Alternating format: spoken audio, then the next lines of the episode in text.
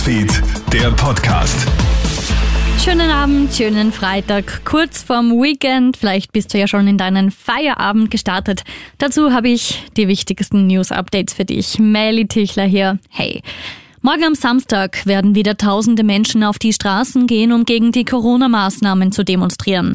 Dabei sind auch Demos vor einigen Medienhäusern geplant, um gegen die angeblich einseitige und falsche Berichterstattung zu protestieren. Doch woher kommen die Zweifel an der Pressefreiheit? Das Problem ist, dass die Medien nun mal die Überbringer der schlechten Nachrichten sind. Das sagt Medienpsychologe Peter Wittuch im Krone-Hit-Interview. Strengere Regeln für das Auftreten von Omikronfällen gibt es an den Wiener Schulen.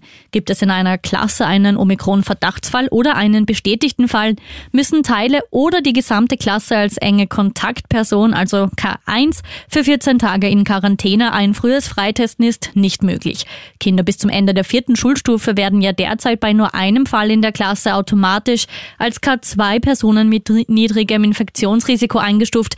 Bei der Omikron-Variante sei das nicht mehr vorgesehen so das Büro von Gesundheitsstadtrat Peter Hacker.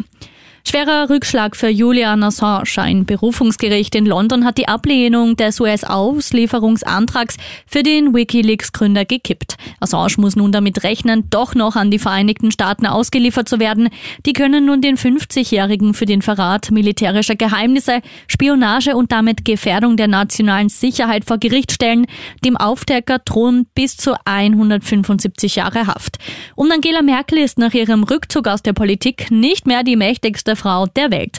Das US-Magazin Forbes führt nun Mackenzie Scott, die milliardenschwere Ex-Ehefrau von Amazon-Gründer Jeff Bezos, auf Platz 1.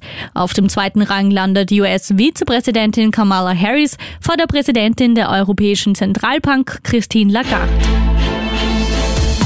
Krone Hits, Newsfeed, der Podcast.